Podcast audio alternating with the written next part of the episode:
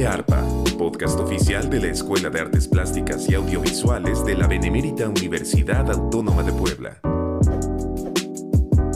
Muchas gracias por acompañarnos en una emisión más de Oye ARPA, el podcast de la Escuela de Artes Plásticas y Audiovisuales, en el que damos buenas noticias, noticias que interesan a la comunidad universitaria eh, en general y, por supuesto, a la comunidad de la Escuela de Artes Plásticas y Audiovisuales. El día de hoy tenemos a un invitado, alumno, siempre nos da muchísimo gusto poder platicar de proyectos, de logros de todo lo que van eh, consiguiendo eh, nuestras alumnas y nuestros alumnos en ARPA y vamos a platicar de un mural que siempre es un tema interesantísimo y para ello tenemos eh, como invitado el día de hoy a Marco Méndez Rodríguez, quien es estudiante de octavo semestre de la licenciatura en Artes Plásticas aquí en la Escuela de Artes Plásticas y Audiovisuales. Marco, ¿cómo estás? Muy bien, gracias por la invitación sobre todo, yo me encuentro muy bien.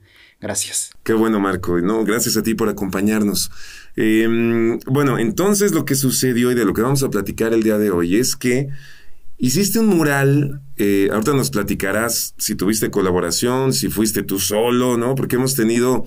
Eh, ya hemos platicado de, murales. Es que, fíjate, Marcos, se están, se están realizando, no, no, es, no es la primera vez que se, que se lleva a cabo esto. Ya hemos tenido aquí en Ollar otros programas de este tipo, porque eh, hay una, hay una eh, presencia importante, digamos, de eh, obra de alumnas y alumnos de la Escuela de Artes Plásticas y Audiovisuales, ya lo puedo decir así, ¿no? Una presencia importante de obra en la universidad, ¿no? Hay diferentes puntos en donde, de nuestra universidad, en donde tú encuentras murales ya de que son autoría de estudiantes de la Escuela de Artes Plásticas y Audiovisuales, muy concretamente de eh, la licenciatura en Artes Plásticas casi siempre. Y en este caso, tú has realizado ahora un mural en la preparatoria eh, Enrique Cabrera Urbana, la que está en San Manuel, para que no vaya a haber confusión con la, con la, Enrique Cabrera regional, exactamente.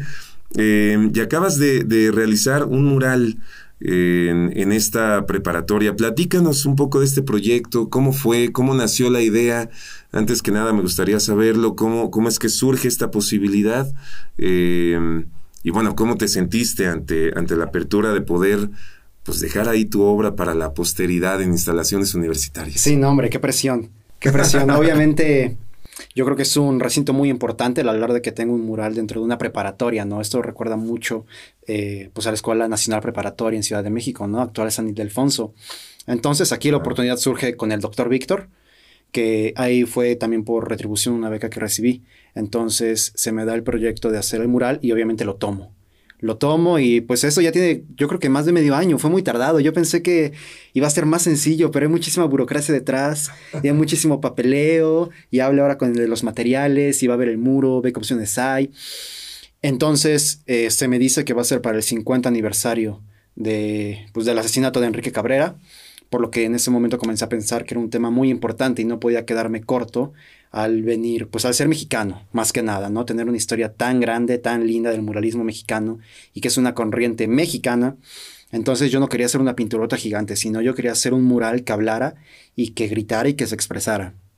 Entonces, lo primero fue comenzar a conceptualizar qué quería decir, cómo lo iba a decir, porque para esto no es un mural de un primer piso y ya, son dos, son dos plantas.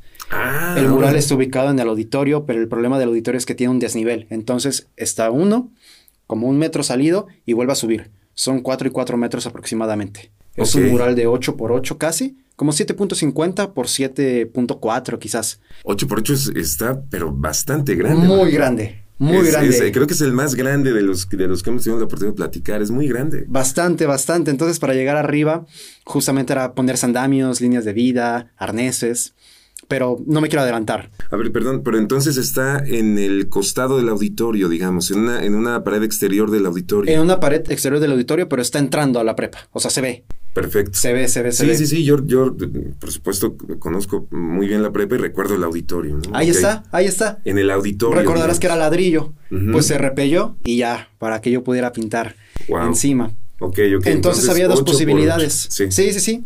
Era la posibilidad del auditorio y la posibilidad de una pared afuera de la prepa que da una privadita. Este, pues sí, es muy grande. a- a- Es todo el largo de la prepa. Sí. Y por todo lo alto, lo único malo es que hay muchas ventanas. Entonces, a primera instancia fue como el primer limitante las ventanas. Y después iban a ser los andamios y los materiales, entrar, salir. Por lo que dije, bueno, mejor aquí adentro vamos a estar más seguros y va a ser más rápido, ¿no? En mi ingenuidad, yo pensé que iba a ser más rápido. Ok.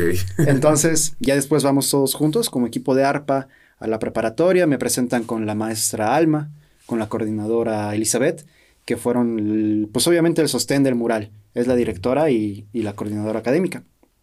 Entonces se les presenta el boceto. Obviamente ya había habido como un mes o poquito más de pura conceptualización de qué quiero decir. Y yo estaba como que muy nervioso, no podía dormir, se me iba el hambre de pensar changos, no me puedo quedar corto. Ok, no puedo quedar a deber. Entonces, hago el, el primer boceto y llego a la prepa, se los presento y con ayuda también de los profesores es que fuimos puliéndolo para llegar a algo que a todos nos gustara y que justamente, bueno, estoy muy contento que me hayan dado la libertad de poder tocar ciertos temas que uno pensaría que no se pueden tocar, ¿no? Por ejemplo, la política pues es bastante y todo el arte es político. Entonces poner un mártir como lo es Enrique Cabrera de motivo principal y también hay una protesta y hay, una hay un cuestionamiento a la paz y hay un Zompantli que también recuerda a Ayotzinapa. Entonces fueron temas que pues yo soy muy agradecido que se me hayan permitido tocar. Hasta cierto punto también, no lo sé, no había tenido tanta apertura y este primer mural que hago en solitario.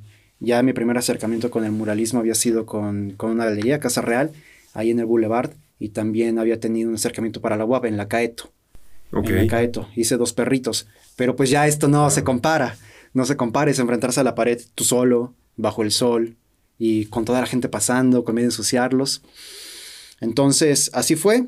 Se repelló la pared y ahora sí a comenzar a pintar.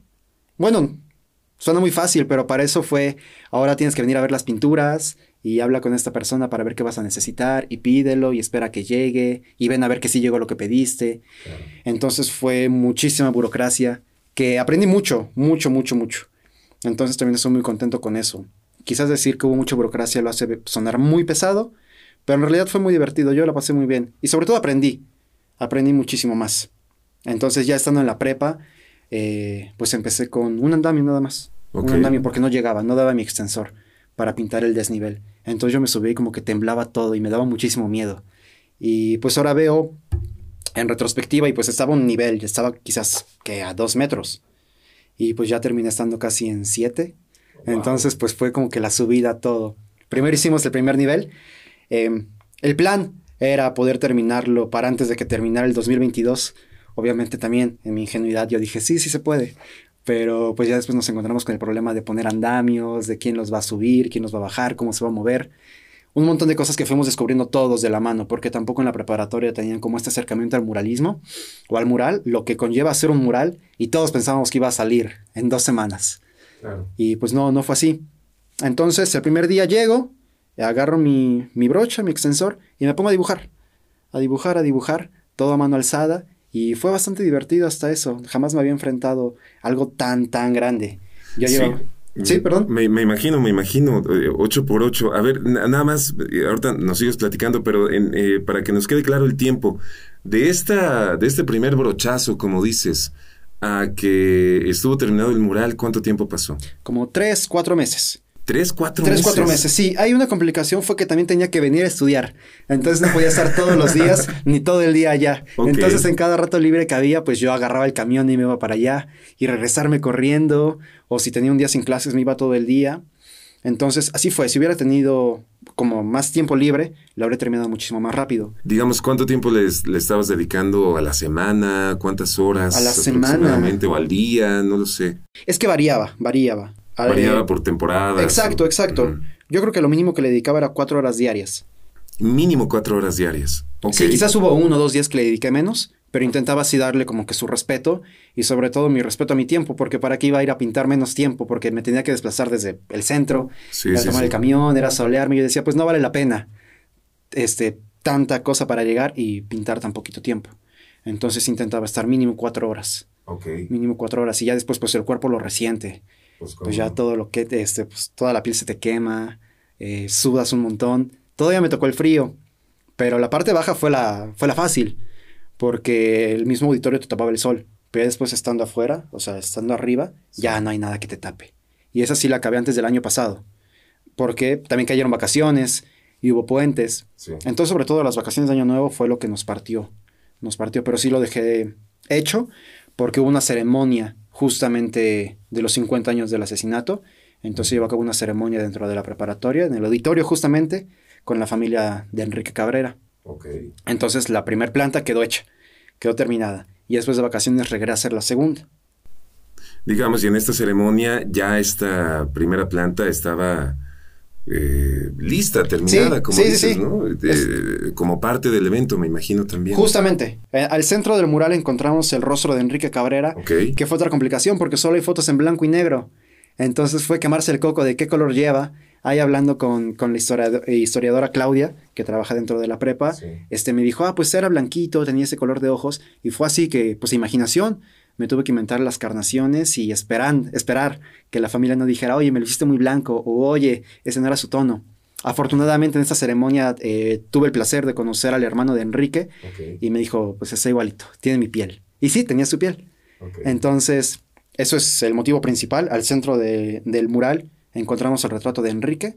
A la derecha de nosotros, a la izquierda de él, encontramos un zompantli eh, que está compuesto por 43 cráneos y a nuestra izquierda encontramos una carretera que no sabemos a dónde nos lleva y está justamente el martillo y la hoz, pero no están juntos, sino que están separados para hablar de la muerte de las grandes ideas y la posmodernidad y justamente que el no saber a dónde nos a dónde estamos yendo, ¿no? Con tanto pues pues sí, con la idea muerta y sobre el futuro, ¿no? Nunca sabes si vas a salir y te van a atropellar. Pues no sabes nada, qué va a pasar después, qué va a pasar mañana, ni siquiera, al rato. Y esa es la planta baja, esa es la planta baja, no sé si me haya faltado algo hasta ahorita. No, no, no, no, no, es espectacular. Oye, a ver, ahorita antes de, algunas otras cosas que te quiero preguntar, ya que estás hablando eh, de que eh, pudiste tener contacto con, la familia de, Enrique Cabrera eh, y, que esta primera parte del mural se inaugura durante una ceremonia, ¿no? A, los 50 años de su asesinato. ¿Cómo te sientes en ese sentido, Marco? Porque, eh, a ver, quiero decirlo claramente, estás eh, eh, colaborando, ¿no? En perpetuar ahora de una manera visual parte muy importante de la historia de nuestra universidad y por lo tanto de la historia de Puebla. y es algo que estuvo, que estuvo en, tus manos, que fue responsabilidad tuya principalmente. ¿Cómo, ¿Cómo te sientes al tener esta responsabilidad? Y también eh, si algo eh, cambió en tu percepción eh, sobre, sobre la propia universidad o sobre el ser universitario, el tener contacto tan directo con esta parte de la historia de, esta institución que queremos tanto. Claro, pues no, cambió radicalmente. Radicalmente, pues es como un balde de agua fría el decir cómo son las cosas, cómo se manejaba el Estado en ese entonces y cómo era, pues sí, ¿no? Un delito expresarse, un delito hablar hace medio siglo. Entonces, el también participar en un acto tan político, pero que no es tan explícito porque tampoco es que sea un personaje tan conocido. Sin embargo, no deja de ser un mártir y justamente un reflejo de todo lo que tenemos que cambiar dentro de la sociedad, ¿no? De todo lo malo que hay y que hubo y que va a haber. Entonces, evidentemente, no sé, es que yo me sentía muy raro, como que al principio no me lo creía, de que cómo, cómo, llegué acá, qué decisiones tuve que haber tomado para estar acá pintando. Pero yo creo que al final es algo que tenía que pasar o que todos tienen que pasar, el tener como que elegir de qué lado vas a estar, ¿no? Eh, ¿Qué es lo que quieres decir? Y es justamente mi responsabilidad o la responsabilidad que yo sentía al tener un muro tan importante de que voy a hacerles una pinturota o voy a hacerles un mural y voy a decir que no hay violencia en México y que aquí no asesinaron a nadie y que aquí nada pasó. Entonces justamente yo elegí mi bando y es explícito que elegí mi bando y decidí plasmar a Enrique Cabrera y a todas las atrocidades que ha habido en México, porque justamente eso es el muralismo. Tenemos a Siqueiros, a Rivera, a, eh, sí, ¿no? A, Orozco, perdón, se me había olvidado su nombre. Y ellos no hacían pinturotas. Rivera quizás alguna vez.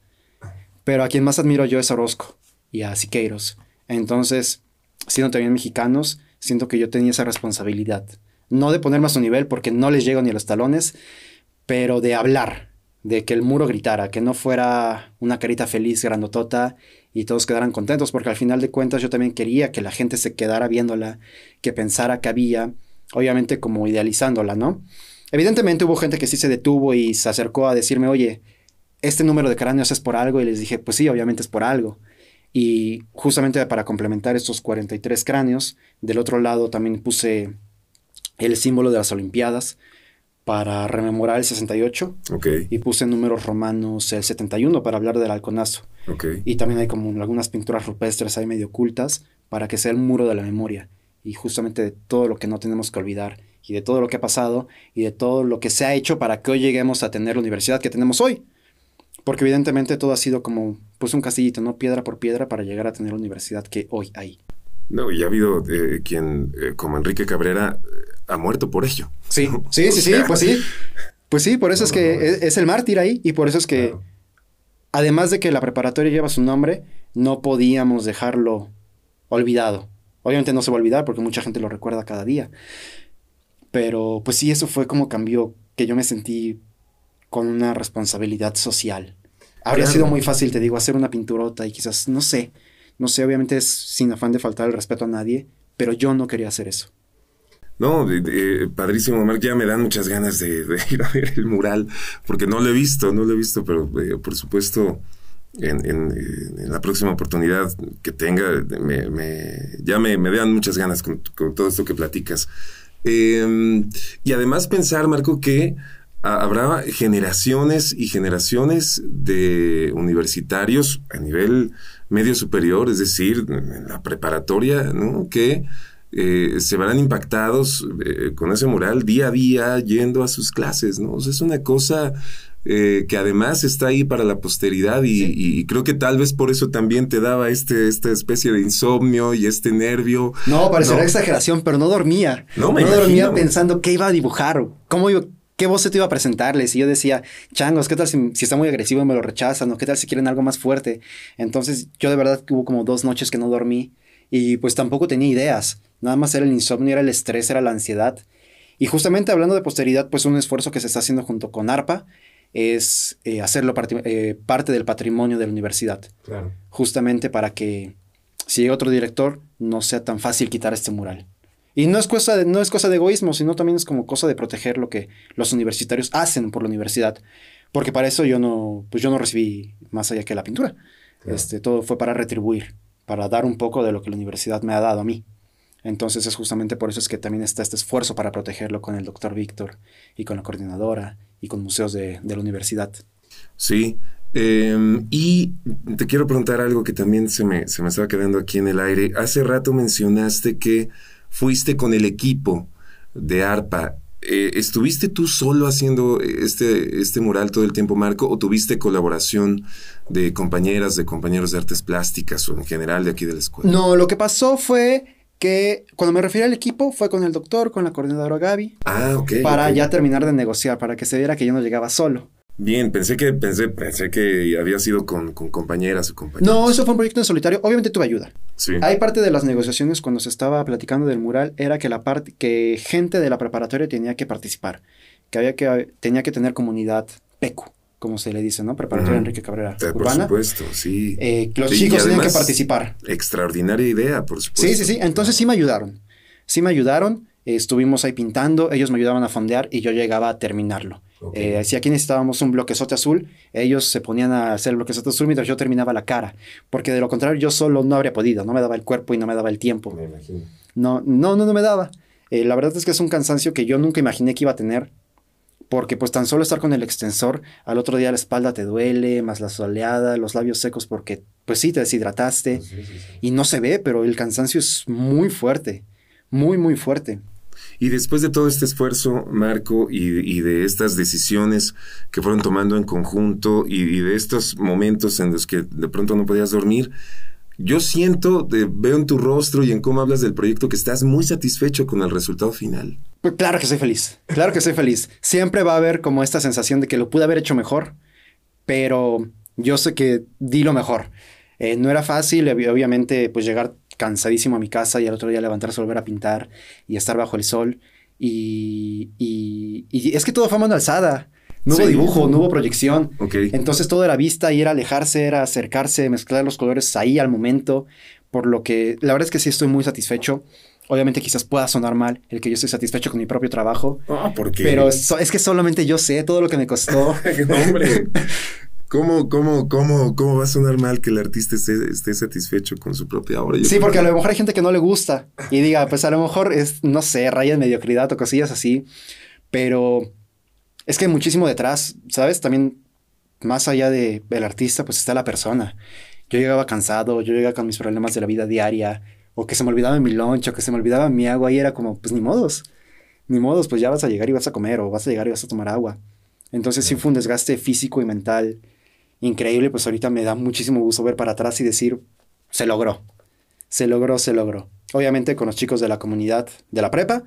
Y ya en la planta alta, como ya era un tema más riesgoso por los andamios. Sí, continúa con la planta alta porque no- nos falta eso. sí. Uy, otro problemota. Grandísimo problema. Los andamios. Claro. Los andamios. Las empresas no te los dan armados. Entonces, eh, pues ahí se perdió también un poquito más de tiempo. ¿Qué pérdida? No lo digo de mala forma. Nada más que no pude empezar a trabajar inmediatamente en buscar quién armaba los andamios. Y ahí fue como de que otra vez nos dimos contra la pared de changos. Esto no lo sabíamos ninguno de nosotros. Sí, una, una cosa es imaginar el camino y otra caminarlo. ¿no? Sí, nada, nada que ver, nada que ver. Entonces, pues sí eran tres niveles de andamios Sí. y hay que tomar en cuenta que en cuanto más subes, más se mueve. Entonces, estando hasta la planta alta, se ve muy bonito, pero das un brochazo y el andamio se mueve contigo. Ándale. Y porque al final ya tuvo rueditas para que yo lo pudiera mover para todos lados. Entonces, pues sí daba más presión y los chicos que me tenían que ayudar tenían que llegar con un permiso. Al final nadie se subía a los andamios de la comunidad de la Cabrera.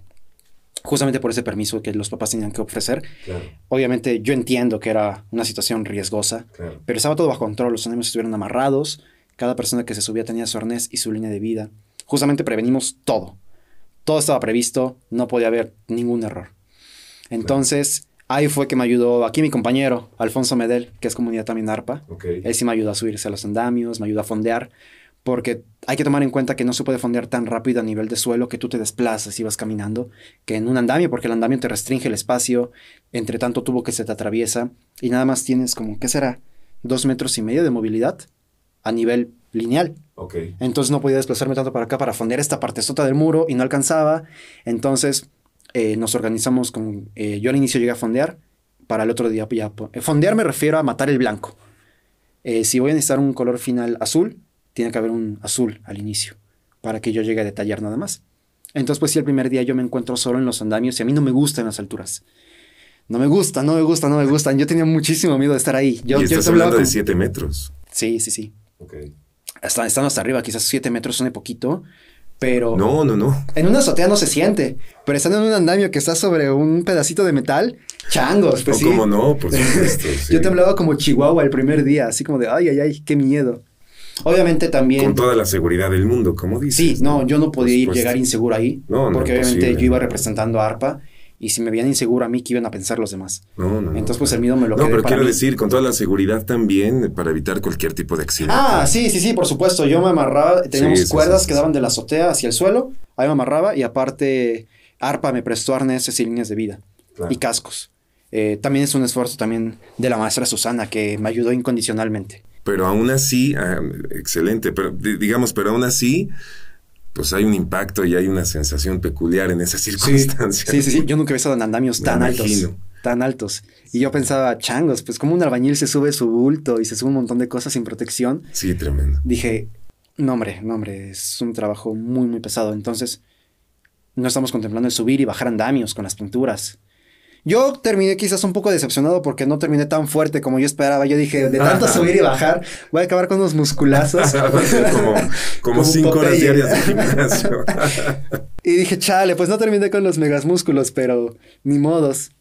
Y, y, y fue eso, fue eso, fondear, ir terminando, terminaba la parte de izquierda y movíamos tantito y hacer esa parte y otra vez hacer esa parte, todo en vertical, porque pues los andamios son verticales, entonces solo teníamos ese rango de espacio para hacerlo y fue justamente la movilidad lo que, la mayor complicación, porque ya de ahí no- me la ingenié con una cubeta y una cuerda, ahí subí mis cosas, las bajaba. Pero sin gente es muy difícil trabajar. Obviamente un mural que no se hace en equipo es el triple de tiempo, porque los chicos que me ayudaron de la cabrera era como de, ahí te va esta pintura, sácale de la cubeta. Y me regreso mi cubeta vacía y bajaba más cosas, porque si no era bajar las cosas, bajarme yo, despejar la cubeta, volver a subirme, subirle otra vez la cubeta. Mm. Era un trabajazo. Ahí sí hubieras acabado con unos brazos. Sí, sí, sí, sí, sí. sí, de por sí. Exacto. Y aparte el sol. Cuando yo empezaba, por ahí de las 11 de la mañana, lo tenía en la espalda. Sí. Entonces, pues todo el cuello se me quemaba. Yo me subía con una chamarra para protegerme y era estar sudando ahí. Y después lo tenía de frente en la cara. Ya por ahí de las 2, 3, ya me daba la sombra del auditorio. Pero todo el ratote que yo me había echado ahí, no, hombre, yo acabé quemadísimo y con los labios bien secos. Y pues nada, sí sentí muy bonito ya dar el último trazo en decir ya, se acabó. También sentí muy, mucha tristeza, sentí mucha felicidad y tristeza porque dije, ¿ahora qué voy a hacer? ¿Ahora con qué me voy a entretener? Pues mis días ya se iban ahí, en que pues yo tenía un motivo de levantarme de mi cama por ir a pintar y de repente me encuentro con que, pues, ¿ahora qué? Y pues a buscar una cosa nueva con qué entretenerse. No, pero habrá, habrá más obra y más proyectos, Marcos. Siempre los hay, afortunadamente siempre los hay, pero no, no tan pesado como ese. Yo la verdad es que me divertí mucho, mucho, mucho. Fue una experiencia gratísima y grandísima también. Qué bueno, de, verdad me, da mucho gusto escuchar eso. ¿Tiene, Marco, eh, en este caso, ¿tiene un nombre concreto el mural? ¿O, Despojo de la justicia. Despojo de la justicia. Ese, ese título yo justamente se lo pedí a la historiadora Ana Claudia, de la prepa, porque siempre iba a platicar. Y es la que está más metida en el tema de Cabrera. Ella he visto que la apasiona mucho el investigar sobre Cabrera. Y ella es la que crea la conexión de la familia con la prepa. Ella, pues ella me presentó con la familia. Y justamente es por eso que dije, también tiene que formar parte de ese mural, por favor, póngale título. Y sí, eh, abiertamente el título le pertenece a ella. Ella fue quien me dio la idea. Ah, perfecto. Ella te dijo. Eh... Sí, obviamente no le pregunté, oiga, ¿qué título le pondría? Nada más llegué como, si usted tuviera la oportunidad de ponerle un título, ¿qué título le pondría? Y ella me dijo, Despojo de la Justicia. le dije, me gusta, me gusta. Porque yo no sabía qué ponerle. Para mí eran como que muchos elementos. Porque en la parte alta que no hemos hablado, de izquierda a derecha, una lectura completamente occidental, comenzamos con un morado que lleva una protesta. Okay. Una protesta, se ve una chica este, vestida con la playera de la UAP Obviamente no tiene ningún logo, pero está el azul oscuro y el azul clarito, que se entiende que es esta que te regalan en los rallies. Y enfrente de ella está Tonantzin, que es esta figura de piedra prehispánica que después los españoles llegaron y adoptaron como la Virgen de Guadalupe. Entonces todo eso está en llamas, justamente para hablar del fuego de la protesta y de que la piedra no se quema, a diferencia de una tilma.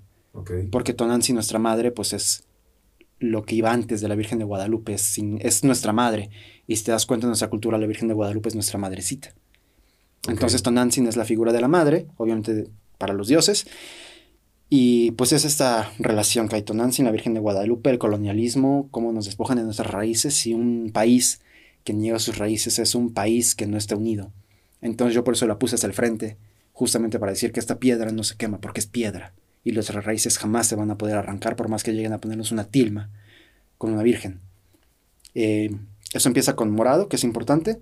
A partir de esa protesta se va convirtiendo en dos manos estrechándose para hablar del diálogo y de la segunda muñeca, de la mano que se está estrechando, sale una paloma blanca para simbolizar la paz. Entonces tenemos como la idealización de la protesta, que es la protesta, el diálogo y la paz.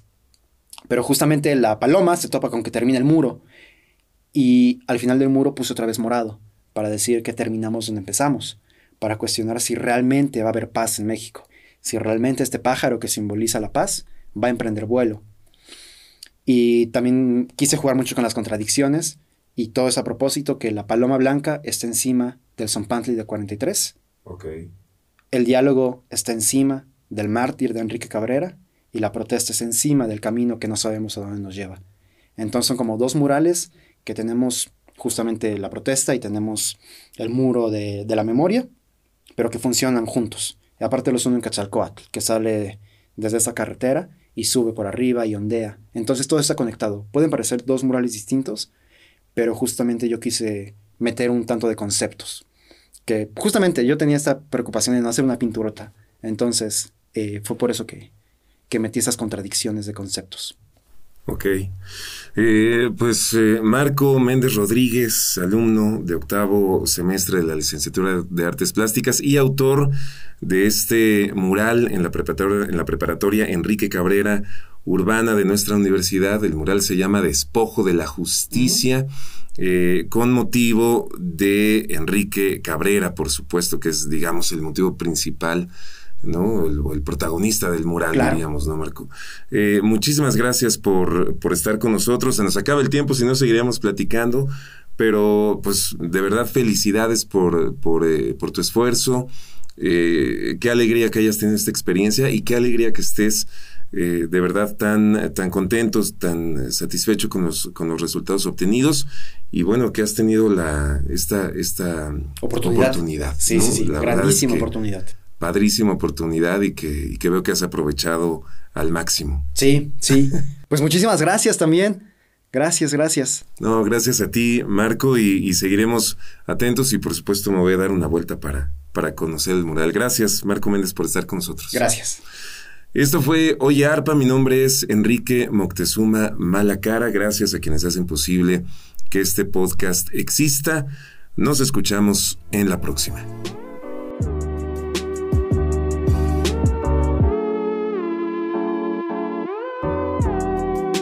Esto fue Oye Arpa. Edición Jan Steven Sánchez Navarro.